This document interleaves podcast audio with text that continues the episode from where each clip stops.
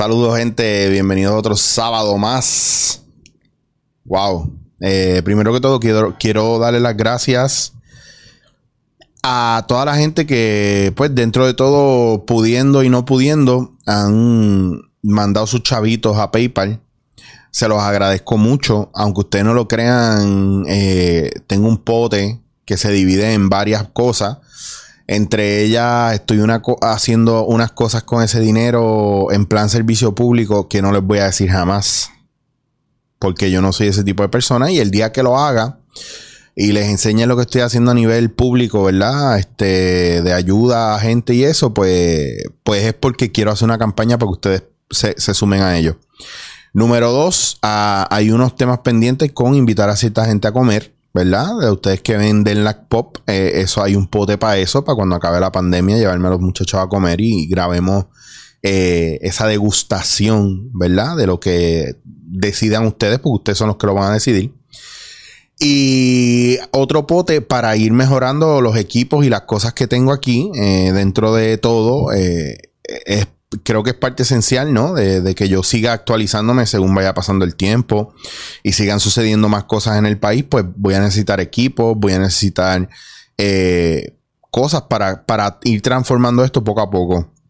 No es de conocimiento ajeno el hecho de que yo quiera dedicarme a esto full, ¿verdad? Y, y, ser totalmente independiente en ese aspecto.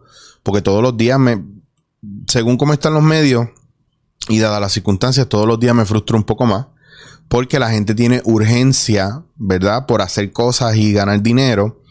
Y ya yo no estoy viendo amor por el arte, amor por el oficio, amor por, por la gente que trabaja contigo. Al contrario, lo que estoy viendo es mucho, mucha tristeza, mucho complejo, desesperación, mucha frustración.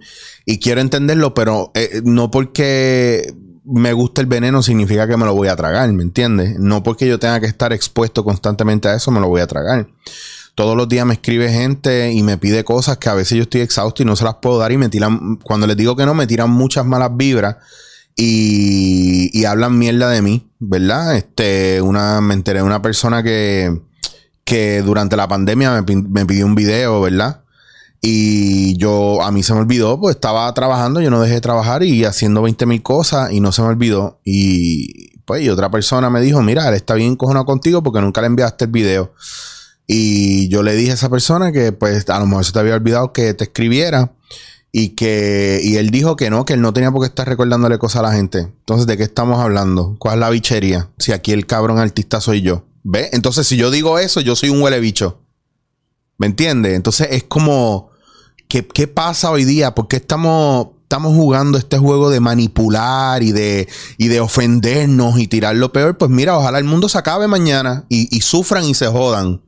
¿Verdad? Se supone ah, no, yo no puedo decir eso, eso no está correctamente dicho. Pero yo quiero que usted entienda que usted recoge, ¿verdad? Del árbol lo que usted sembró. Entonces usted no se puede quejar si la fruta que usted compra en el supermercado es una mierda. ¿Por qué? Porque usted no la sembró, usted no le dio amor y cariño.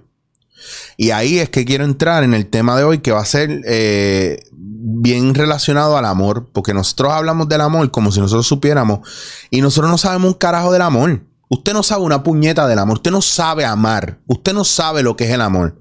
Usted cree que sabe, pero usted no sabe. Y usted está condenado a toda su vida a tener relaciones mierda con su familia, con su jefe, con sus amigos, con su pareja. Usted nunca va a ser feliz. Punto. Se acabó. Esa es la que hay. Nos vemos. Eso fue. No voy a decir más nada. Cuídense. No, no, hasta ahí.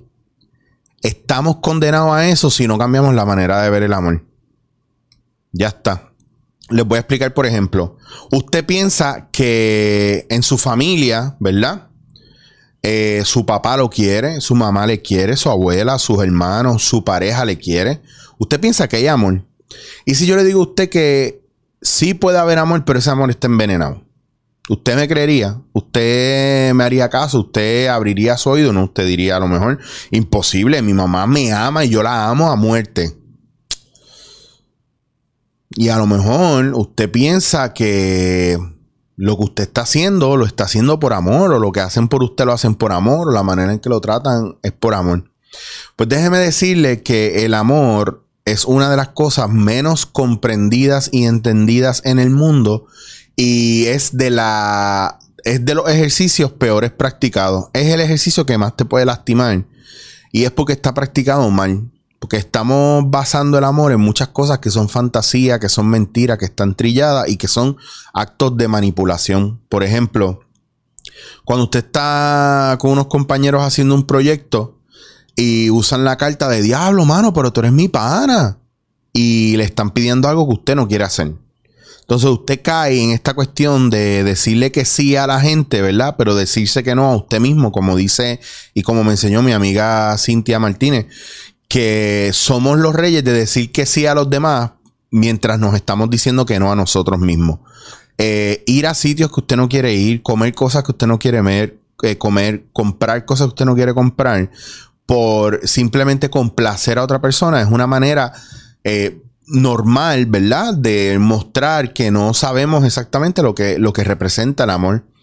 Una, un padre o una madre que se entristece, ¿verdad? O se frustra o se molesta porque eh, sus hijos no, no los están cuidando a ellos ahora que están mayores, ¿verdad? Entonces, esa necesidad de que los hijos dejen sus vidas para cuidar a sus padres, eso está trillado y eso está mal. Y usted dirá, pero tú eres loco, son mis papás. Sí, pero usted tiene que entender que usted también tiene su vida. Y usted puede hacer hasta donde usted puede hacer. Y una de las cosas eh, que más abunda, ¿verdad? En esta cuestión familiar es la cuestión de pertenencia. La falta de respeto dentro de la familia, la, marca, o sea, la falta de una marca de límites saludables porque usted es mi hijo, porque usted es mi sobrino, porque usted es mi, mi hermano, significa que, que usted no me puede a mí decir nada, pero yo puedo a usted decirle y hacerle, ¿me entiende? La falacia del mayor que hay que respetar no matter what, aunque te estén faltando el respeto. Ese tipo de cosas usted tiene que verlas y definirlas. Eh, hay gente que tiene que separarse de su familia porque su familia es tóxica.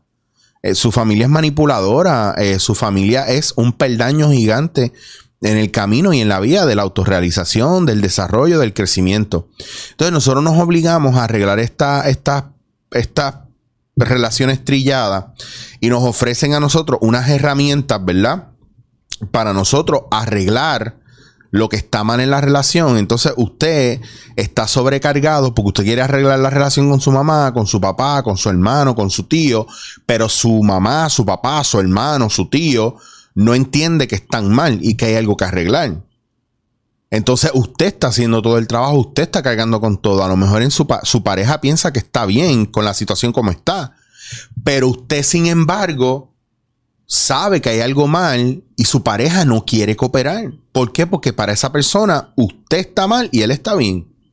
Y eso son cosas que pasan mucho en relaciones de pareja. Eso no es amor, eso es soberbia, eso es, eh, eh, eso hay una negación ahí, hay un narcisismo envuelto, ¿verdad? A veces hasta vergüenza, la vergüenza provoca muchas cosas. Y el opuesto del amor eh, no es necesariamente el odio, el amor no tiene opuesto, el amor es el amor, punto. Lo más parecido a un opuesto para el amor podría ser el miedo, porque el miedo sí provoca esas otras cosas. Miedo a que me dejen, miedo a fracasar, miedo a que me humillen, miedo a no ser suficiente hombre, suficiente mujer, miedo a que esa persona no me idolatre, miedo a que la gente se olvide de mí, eh, miedo a que algún día descubran que yo X o Y, ¿me entienden? Entonces, todos estos miedos eh, eh, se alojan en zonas que están cubiertas por un supuesto amor. Entonces el amor está en, eh, ese miedo se convierte en un veneno.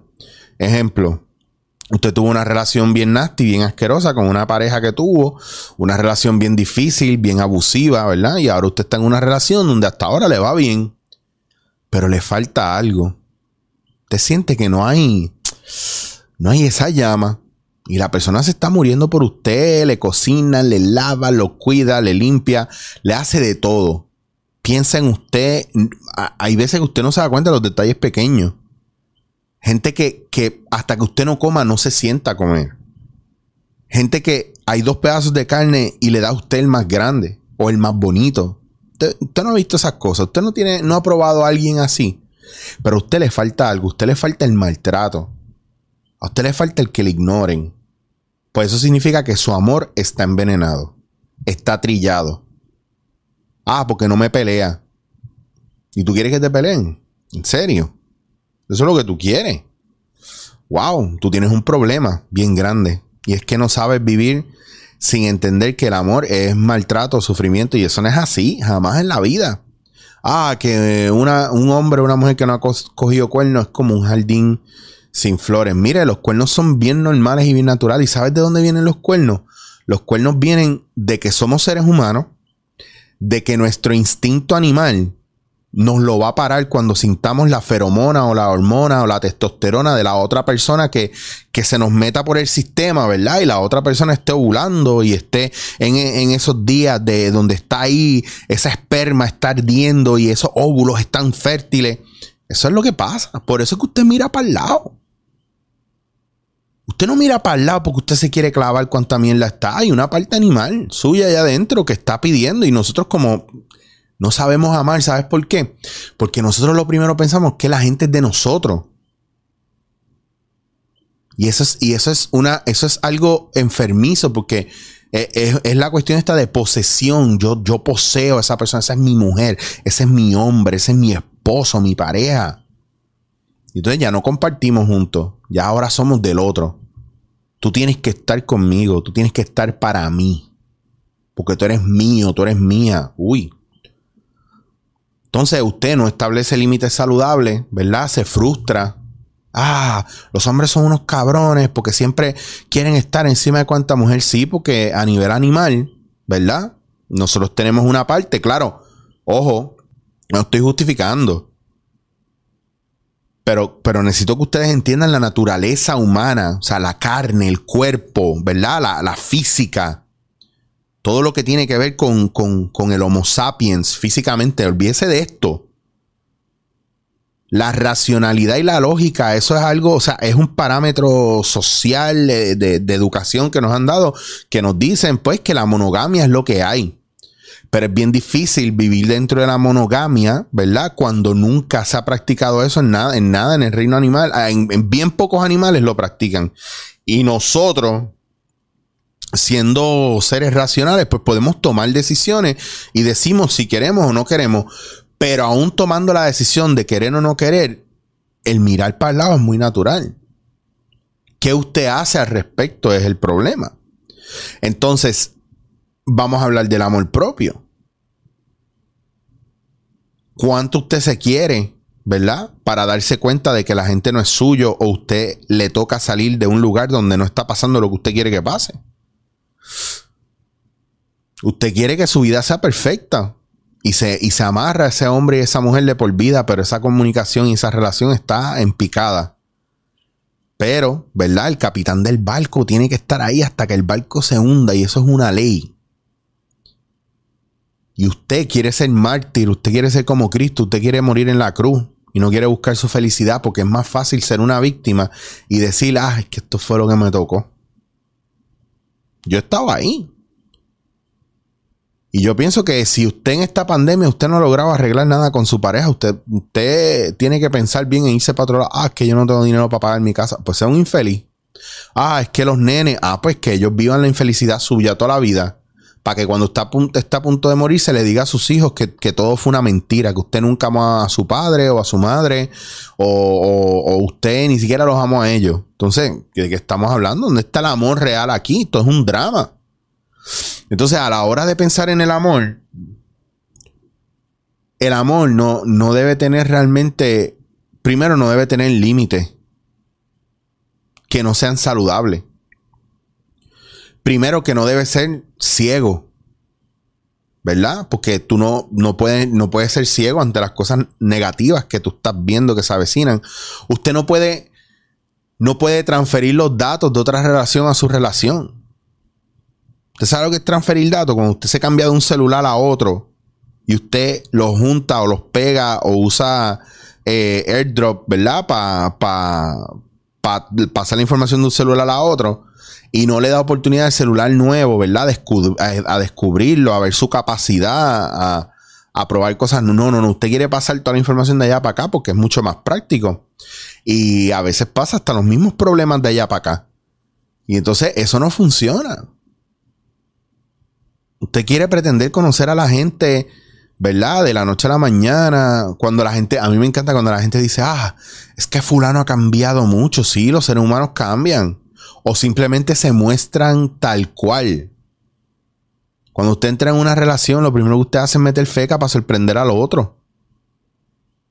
O mentirle o seducirlo. Las mujeres hacen esto mucho. Las mujeres lo que hacen es son las más sueltas o las más lo que sea. Usted, ellas que ellas decidan, eso pasa mucho entre mujeres. Eh, ellas deciden lo que quieren, ¿verdad? Con el hombre. Y una vez el tipo se empata con ella, se acabó la magia, porque ya ella es, ya ella es la dueña de esa persona, ya lo sacó del mercado y no más sexo, no más jangueo, no más jodera, y el tipo se aburre. Y el tipo es bien cabrón porque cuando los hombres empezamos con una mujer queremos sorprenderla, ¿verdad?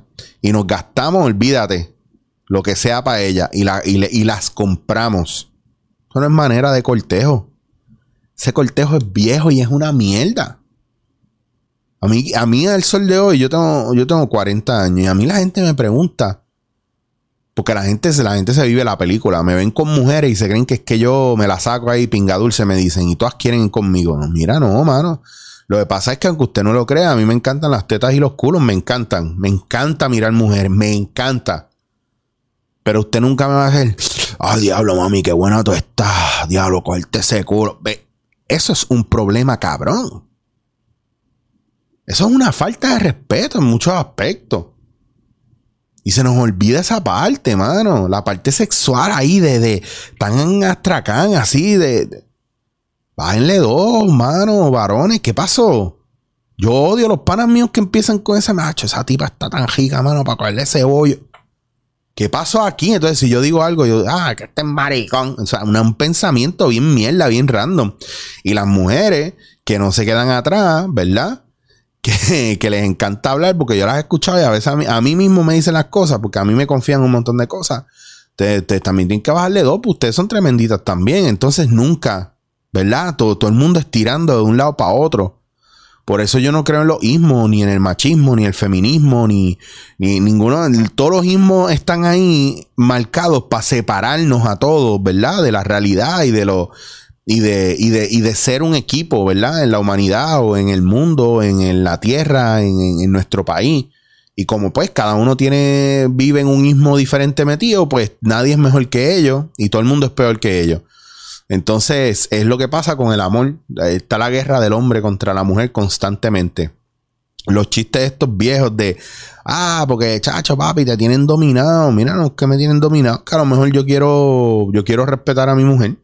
¿Ve? A mi mujer. Está en nuestro vocabulario. Estamos destinados a fallar en esto. Esperamos de los demás lo que nosotros mismos no podemos dar. Yo conozco una señora que tiene como casi 60 años y lleva sola desde que tiene 25 o 30. Te lo digo porque me ha hecho el cuento desde cuando está sola. Y ella siempre me dice en chiste, mira, me dice, es un, empieza un chiste, pero, pero yo veo la realidad ahí. Ah, es que no hay hombre para mí porque tiene que ser así, así, así, así, así, dos horas más tarde, y así, así, así. Y cuando vienes a ver, diablo, estás pidiendo esto acá arriba y eso está bien. Claro, no voy a conformarme con menos. ¿Y tú qué estás dispuesto a dar? Bueno, yo soy. Yo soy esto, yo soy lo otro, yo hago esto y aquello. Eres dificilita en lo que tú eres. y pasa con muchos hombres también. También, o sea, todo es superficial y todo es material. El amor a primera vista no es. A veces es tan complicado porque usted se enchula, el hombre se enchula por los ojos, el hombre de unas nalgas moviéndose. Y, si la tipa habla y, tiene algo en su cerebro, pues qué suerte. Y lo mismo las mujeres, las mujeres se enamoran hasta que ven lo bruto que hay ahí adentro del, del macharrán, ¿verdad? Y no era lo que usted esperaba, pero usted se enamoró, ¿verdad? del bulto que se le marcó, de los pectorales o, o de los ojos bellos que tenía. Entonces, pero el tipo es un puerco. ¿Verdad? Entonces, nosotros esperamos a veces, nos hacemos una película con la gente y después la gente nos decepciona. No, la gente jamás te va a decepcionar. Es que tú hiciste lo que te quiso dar la gana con la película que te hiciste sobre esa persona. Por eso yo les digo que si ustedes me quieren y me consideran, ¿verdad? Yo pienso que no me deben meter presión idolatrándome y pensando que yo estoy cabrón, porque a lo mejor sí yo estoy cabrón. Pero de la misma manera que yo estoy cabrón, un día me puedo tropezar, escocotarme, y si ustedes me van a condenar por ese tropiezo que yo di, ustedes nunca me quisieron, el amor que ustedes me, profesaban estaba envenenado, porque era un amor a condición, o un amor con condición. Yo te voy a amar siempre y cuando tú no hagas esto. O yo te voy a amar siempre y cuando tú no digas esto otro. O yo te voy, te voy a amar siempre y cuando tú seas del mismo partido político que yo. O te voy a amar siempre y cuando te siga gustando el chocolate. El día que no te guste el chocolate, te quedaste en tu madre. Y eso es un amor envenenado. Yo te amo, pero tú comes, tú comes con la boca abierta y eso me hace odiarte. Pues entonces tú no me amas. Entonces, ¿qué estás tú dispuesto a dar? ¿Y de qué manera tú estás amando? ¿Cuál es la calidad del amor que tú tienes?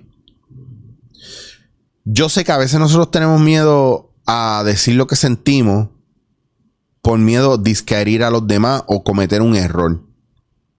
Pero es bien importante que lo hablemos, porque a lo mejor sí, usted dice la verdad y se expresa y se jodió la cosa. Pero ¿y si la cosa mejora porque usted dijo lo que usted sentía? No hay amor ya en las cosas que hacemos. El amor es cursi, el amor es pendejo. Yo no tengo tiempo para enamorarme, el amor no existe. Yo he escuchado estas mierdas tanto. Tanto lo he escuchado. Yo tengo un blog de poesía y, usted nunca va a saber dónde está. Nunca. Y tengo mi público, un público que es de España, de Sudamérica, de México, de, Europa, ¿verdad? De Estados Unidos. nadie, nadie sabe que ese es mi blog de poesía. Nadie. Y ahí yo me puedo guiar de ser un romántico, de, de poner cosas de José Ángel Buesa, de Neruda, de Gustavo Adolfo Becker. Ver los poetas y los escritores que a mí me han encantado toda la vida. Y usted nunca lo va a saber. ¿Por qué? Porque, porque ya usted marcó en mí, ¿verdad? Usted tiene una expectativa mía que si usted descubre ese blog, usted puede o verme desde otro punto de vista, que está chévere, o simplemente ponerme por el piso. Mira qué ridículo lo que este manganzón lo que está escribiendo del amor. Oh, qué pendejo. ¿Y qué pasa? Que entonces ya eso usted no lo hace merecedor de lo, de lo, De lo mío. O a lo mejor usted lo lee y empieza a idolatrarme más. Y es como, ah, es el hombre perfecto. Mira, no. ¿Me entienden? Entonces, eso es bien difícil y es bien jodido. Hay un. Siempre me gustaba de, de mi libro favorito, y mucha gente lo sabe ya, que es la autobiografía de un yogi de, de Paramahansa Yogananda. Y hubo un momento donde Guruji, mientras aprendía, ¿verdad? Yo diciéndolo, obviamente, resumiéndolo bastante. Entonces yo creo un capítulo completo del libro. Eh, mientras Guruji estudiaba y estaba en el ashram de Sri Swami Yukteswar, su maestro, eh, desde muy pequeño Guruji estaba bien envuelto y bien pompeado, ¿verdad? O bien fijado con la idea de irse al Himalaya a estudiar con los maestros que vivían en cuevas en, el Himalaya. Y dejándole saber a Yukteswar, a su maestro, que él siempre ha tenido este interés desde pequeño, Yukteswar le dijo, no te vayas todavía porque la realidad es que a lo mejor lo que, lo que veas ahí no te va a gustar o no va a ser lo que tú querías. Y Guruji un día se fue, se escapó del ashram, ¿verdad? De Yukteswar y se fue al Himalaya y estuvo mucho tiempo en el Himalaya con los maestros allá y se dio cuenta de que no era lo que él esperaba. Y volvió, ¿verdad? Y cuando vuelve, eh, lo recibe con los brazos abiertos. Y a, a Guruji, a Paramahansa le estuvo raro y le dijo, pero maestro, usted no se va a molestar conmigo porque usted no me está castigando? Y usted solo le dice, pero es que no puedo castigarte, porque yo no esperaba nada de ti. Y si yo hubiera esperado algo de ti, me hubiera frustrado, me hubiera fallado, y eso, eso es del ego, eso no es amor. Lo que me importa es que bueno que estás de vuelta y que podemos seguir el entrenamiento. Espero lo que hayas hecho en el Himalaya te haya servido para seguir metiendo tus raíces más profundo en lo que yo te estoy enseñando dentro del Kriya Yoga. Y eso, y eso aplica a todo cuando esperamos de los demás y amamos con, con, esa condición de yo te amo, pero se supone que lo que yo te dé, tú me lo devuelvas, eso es un problema bien grande. Usted, usted está esperando que de donde usted, es como si yo cojo y me echo agua en un vaso, ¿verdad? De, saco, saco la brita, me echo agua, me la bebo y no la lleno. Es lo mismo. Usted está dando amor, pero usted no está recibiendo amor porque usted no se deja amar.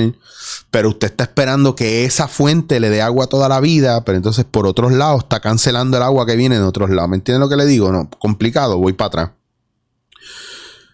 Yo tengo amistades que yo quiero mucho y yo hago cosas por ellos. Pero yo no espero que ellos hagan cosas por mí. Porque si yo espero que ellos hagan cosas por mí, el amor que yo les tengo a ellos es con la condición de que ellos me amen igual. Y usted dirá, ah, coño, pues claro, porque si no, ¿para qué voy a amar?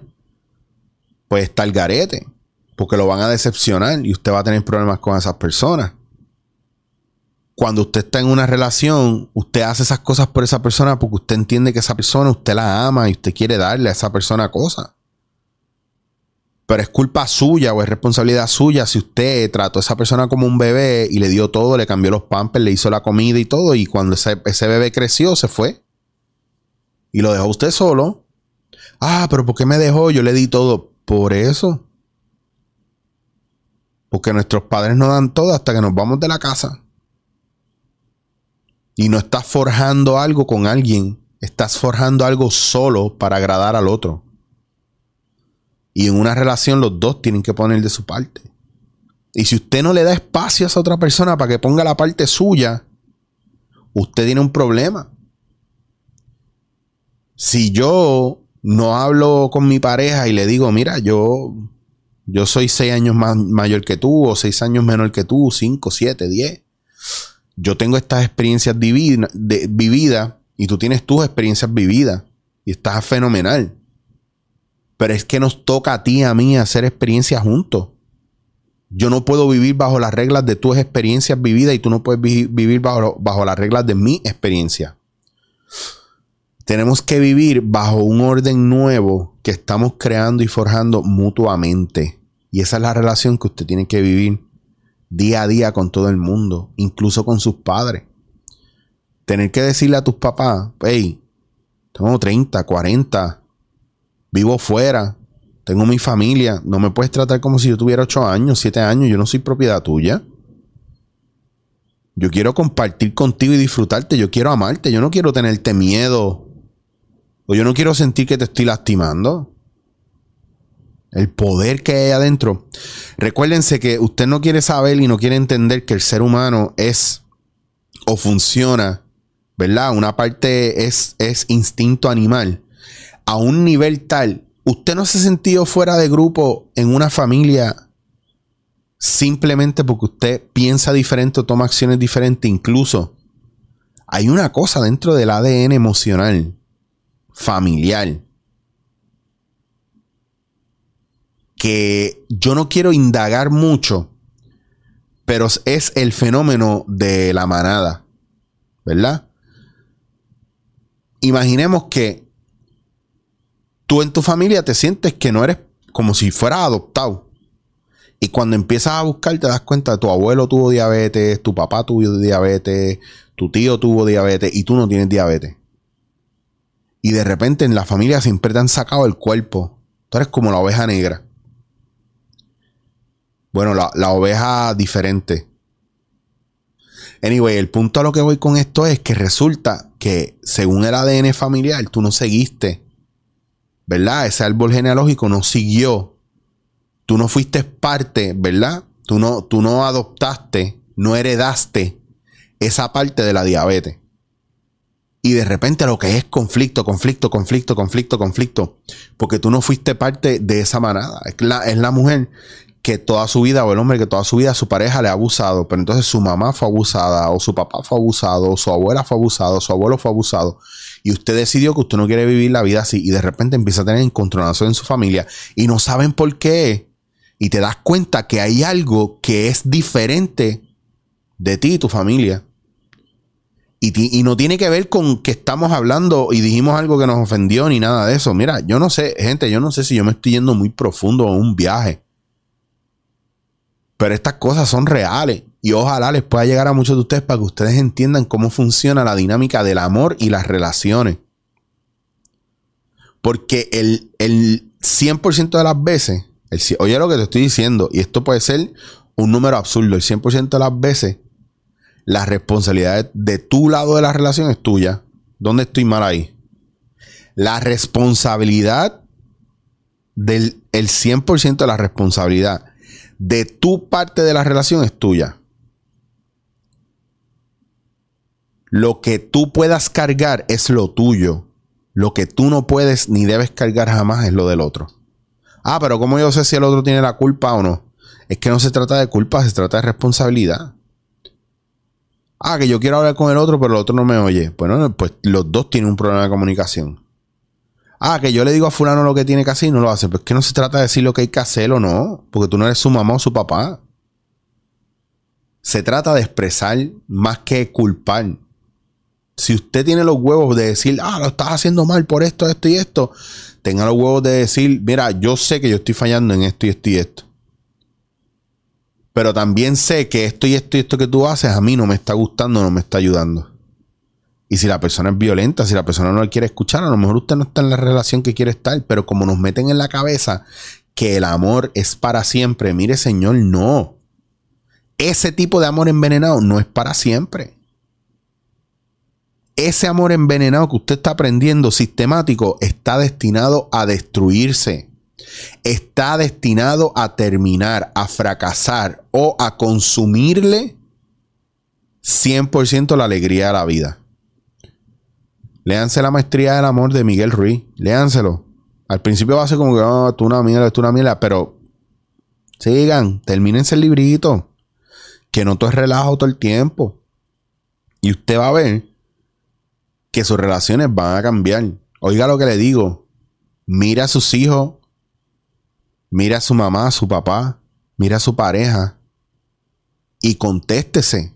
El amor que yo estoy dando, el amor que yo estoy recibiendo, ¿está contaminado? ¿Es puro de verdad? ¿En qué mundo de fantasía usted vive? ¿Todavía usted piensa que si usted se deja de su pareja, es verdad lo que dicen sus amistades, que hay más peces en el agua? ¿Realmente esa es la actitud que queremos tomar? ¿Queremos a rey muerto, rey puesto? ¿O queremos empezar a bregar con esos patrones de amor envenenado que nosotros tenemos y empezar a desintoxicarnos para empezar a crear un, un amor genuino? ¿Dónde empieza el amor? ¿En la otra persona o en mí? ¿Qué es un límite saludable? No voy a decir más nada.